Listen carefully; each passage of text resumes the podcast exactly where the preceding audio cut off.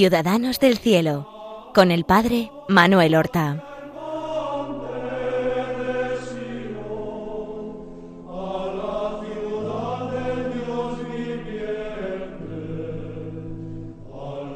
Muy buenos días, queridos oyentes de Radio María.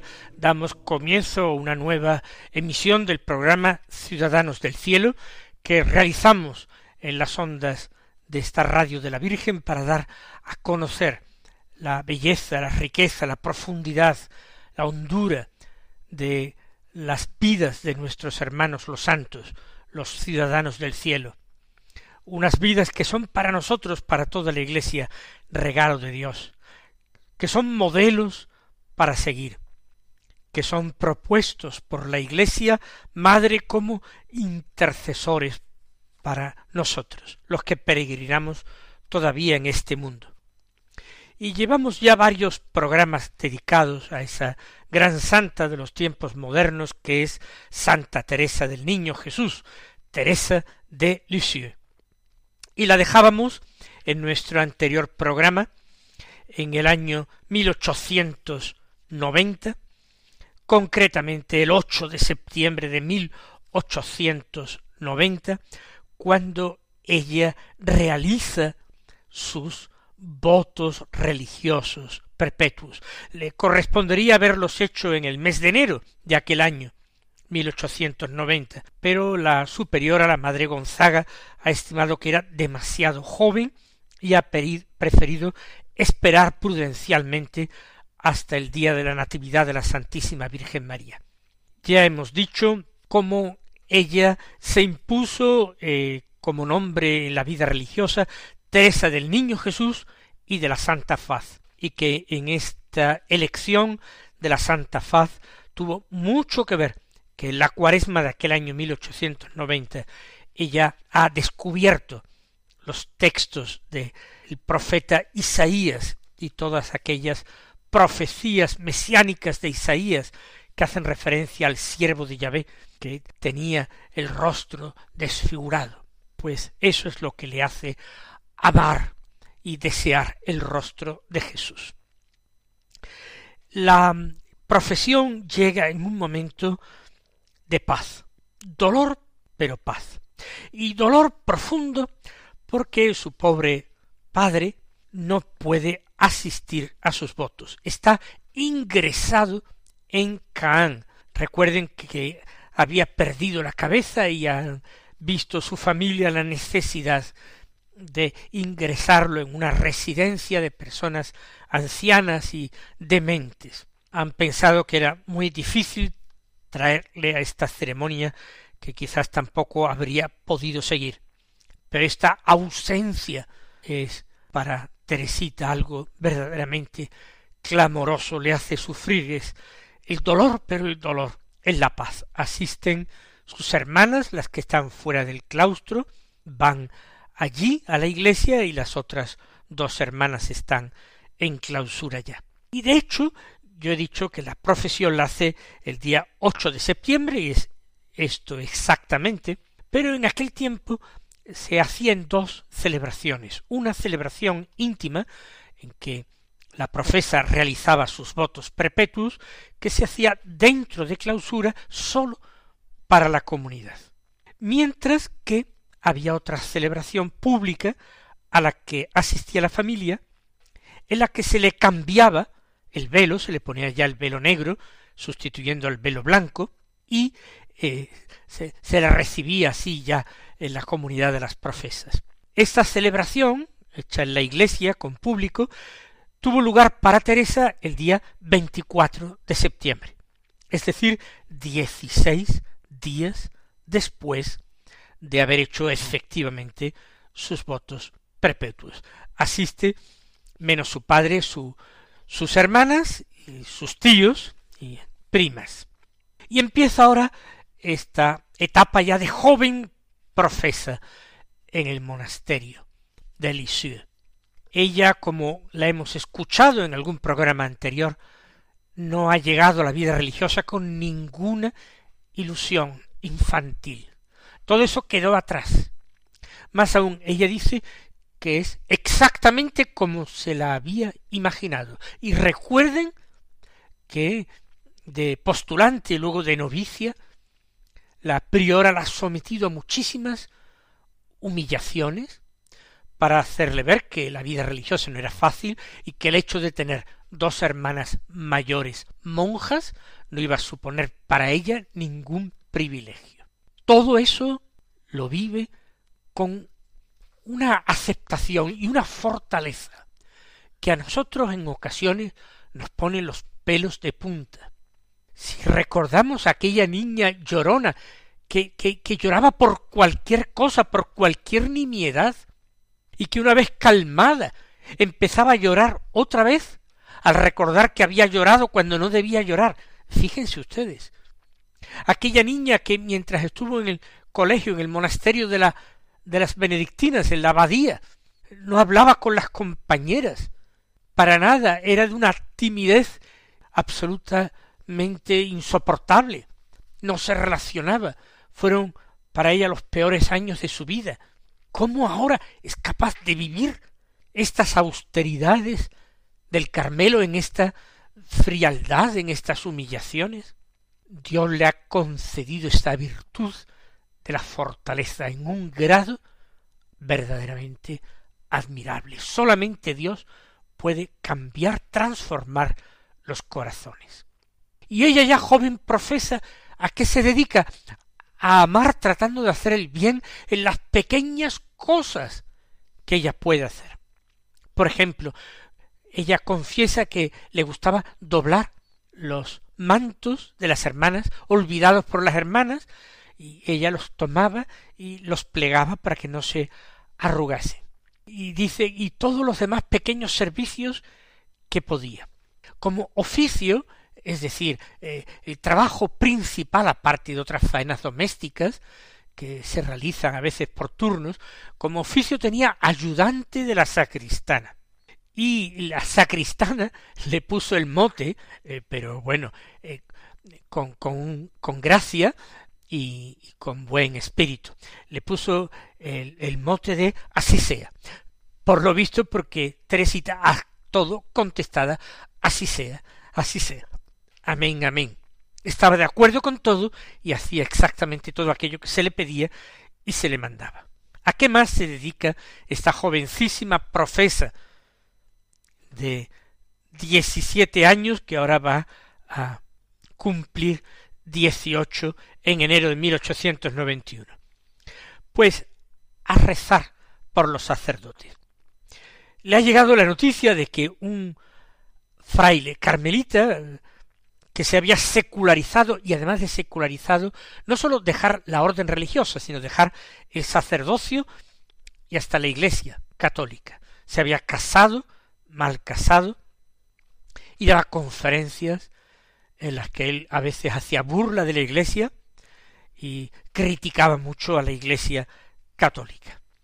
Y ella se entrega a rezar por este fraile carmelita, el padre Jacinto Loison, se escribe Loison, y le pide a Celina, que es la penúltima de las hijas de Luis Martín, que es casi la última que ha quedado en la casa, que es mayor que la misma Teresita, con la que ella ha tenido siempre mucha más relación, por ser más semejantes en edad, que, que rece, que rece por el padre Loison. No dejemos de rezar, le dice en una carta. La confianza hace milagros. Y esta va a ser una constante en su vida. Aunque ella va a rezar por muchas intenciones y por la conversión de los pecadores, pero lo que ella se siente llamada por el Señor a rezar principalmente es por los sacerdotes. Para esto he venido al Carmelo, dice ella. Para esto he venido al Carmelo. Y no es que quiera rezar principalmente por los santos, quiere rezar particularmente por los sacerdotes pecadores, por los más débiles, por los más necesitados, también por los sacerdotes misioneros y aquellos que tienen cargas pastorales más pesadas o más difíciles. ya como joven profesa ella se inicia cada día más en la escucha, la lectura, la meditación de la palabra de Dios, particularmente de los evangelios, que es a los que tiene más facilidad para acceder. En ese año 1891, ya en el mes de octubre, ella tiene 18 años, practica ejercicios espirituales en comunidad. Predica estos ejercicios espirituales un franciscano, el padre Prou, un hombre sencillo. Pero Teresa, que siempre ha tenido una relación difícil con los sacerdotes, fíjense qué paradoja, ella, que viene solamente a rezar por los sacerdotes, sin embargo, su timidez, su poca consideración de sí misma hace que, especialmente con confesores, con directores espirituales, ella sea muy breve, muy callada, le cueste muchísimo trabajo expresarse y por tanto muchísimo trabajo abrirse.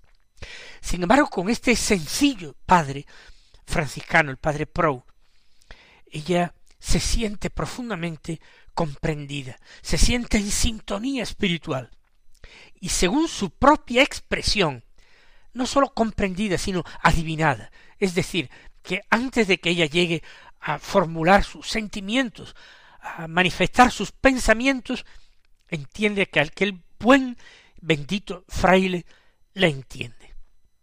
Escribe ella, mi alma era como un libro en el, en el que el Padre leía mejor que yo misma. Me lanzó a toda vela sobre las aguas de la confianza y del amor, que me atraían tan fuertemente y sobre las que no me atrevía a avanzar. Me dijo que mis faltas no le causaban ninguna pena a Dios, y ocupando él su lugar, me decía de su parte que estaba muy contento de mí. Oh, qué contenta me puse escuchando estas palabras. Jamás había escuchado que las faltas podían no causar pena a Dios. Esta seguridad me llenó de alegría. Sentía de verdad en el fondo de mi corazón que esto era verdad, porque Dios es más tierno que una madre. Soy de un natural tal que el temor me retrae. Con el amor no sólo avanzo, sino que vuelo. Fíjense qué belleza eh, en la que conviene que nos detengamos. Este padre en su sencillez le habla como de parte de Dios y, le dice que, que él no está triste ni sufriendo por las faltas, las pequeñas faltas que podría tener Teresa y que estaba muy contento él con Teresa. Él no el fraile, que apenas la conocía, que la conoció en aquellos ejercicios, era Dios. Y Teresa dice que eso inundaba su alma, que cuando se imaginaba a Dios severo, estricto, cuando se le predicaba el temor, todo eso la retraía, mientras que cuando se le hablaba del amor, cuando se le estimulaba hablándole del inmenso amor, de la inmensa misericordia de Dios, entonces dice ella, entonces no sólo avanzo, sino que vuelo. Es algo muy hermoso que digo que podíamos nosotros también aplicarnos a nosotros mismos. Cierto que algunas personas llevarán a, a, decir que nosotros tenemos la manga muy ancha y que si no nos imaginamos que Dios eh, sufre por nuestras faltas, entonces tendremos tendencia a eh, tener, como digo, mucha indulgencia con nosotros mismos, mucha manga ancha.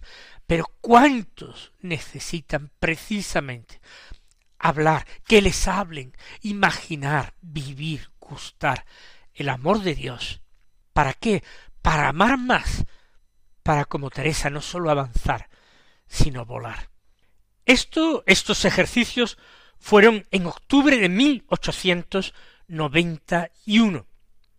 Pero enseguida llega el invierno, aquel invierno del año 1891 y 1892. Y fue un invierno terrible, muy riguroso en lo climático. Fue un invierno particularmente frío. Y con el frío llegó una epidemia de gripe que asoló realmente la comunidad, a consecuencia de la cual van a enfermar prácticamente todas las monjas menos tres y van a morir varias de ellas.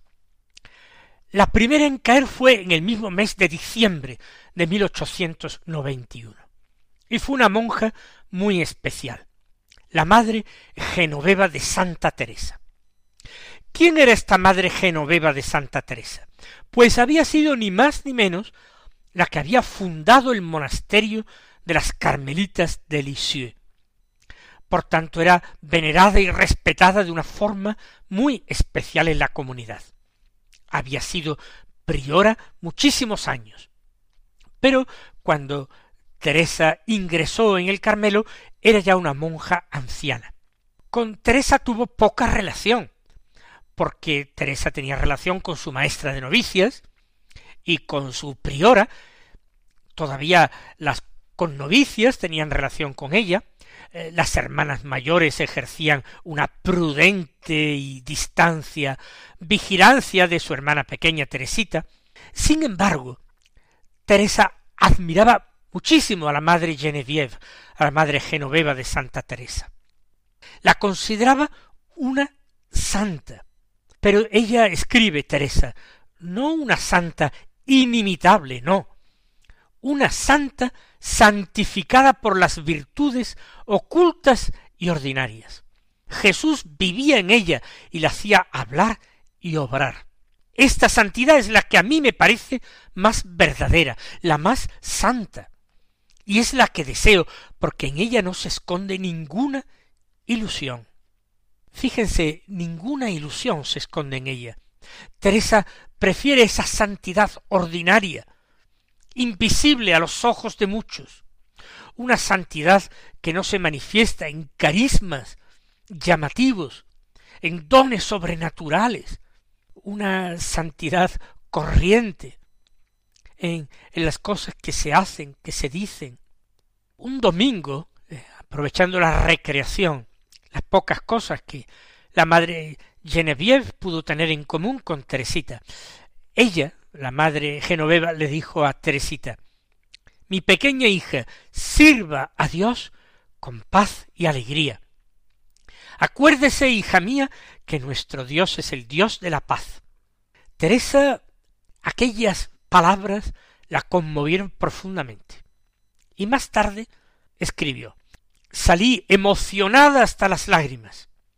Ese día yo me sentía extremadamente probada, casi triste. En una noche, se refiere a una noche oscura interior, en una noche tal que ya no sabía siquiera si era amada de Dios. Pero la alegría y la consolación que sentí podéis adivinarlas. Pues la madre Genoveva a quien tanto admira y quiere Teresita, muere en diciembre. Pero en la primera semana de enero de 1892, recuerden ustedes que Teresita precisamente cumple años, cumple 19 años el día 2 de enero, pues esa primera semana mueren de golpe tres hermanas, tres monjas, además de la madre Genevieve que había muerto en diciembre. Y toda la comunidad cae en cama.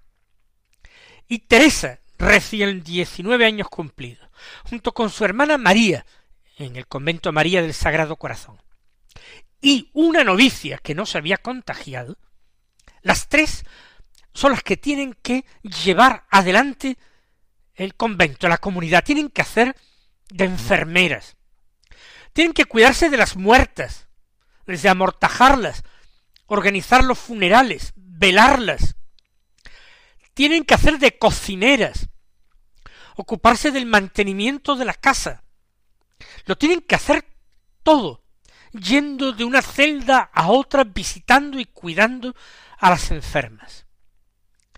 Y realmente Teresa dio la talla, hasta tal punto que aquel sacerdote que era el superior del convento, y que había desaconsejado la entrada de Teresita, se había puesto opuesto a ella cuando quería entrar Teresita con catorce años, luego lo consiguió con quince, tuvo que reconocer, al darse cuenta de lo que estaba haciendo Teresa, es ya una gran esperanza para esta comunidad. Con diecinueve años cumplidos, la que pensaban que era, pues eso, demasiado infantil, demasiado protegida, demasiado mimada para ser monja carmelita. Una gran esperanza. Dios tenía otros planes. No van a ser esperanzas humanas. No. A los veinticuatro años, sólo cinco años después, Teresa morirá. Le quedan cinco años y medio, poco más o menos de vida cinco años y medio para alcanzar la cumbre de la santidad, para que la Iglesia nos la pudiera poner como modelo para nuestros tiempos, para que pudiese ser ella considerada y reconocida como doctora de la Iglesia universal. Esta es la Teresita que se desvive por sus hermanas en aquella terrible epidemia de gripe del año 1892. Todo esto sin dejar la oración, sin dejar eh, rezo del oficio divino, sin dejar de rezar por los sacerdotes, por los misioneros, sin dejar de atender, aunque sea epistolarmente, a su hermana Celina, a quien tantísimo quería y por la que tanto se preocupaba. El año 1893 traerá una alegría, una alegría efímera, pasajera, que fue la de que hay elecciones a priori y su hermana más querida, Paulina, la que en el convento era la madre Inés de Jesús, va a salir elegida priora. Pero no adelantemos acontecimientos, la próxima semana ya hablaremos de este hecho. Hasta entonces, mis queridos hermanos, recibid la bendición del Señor.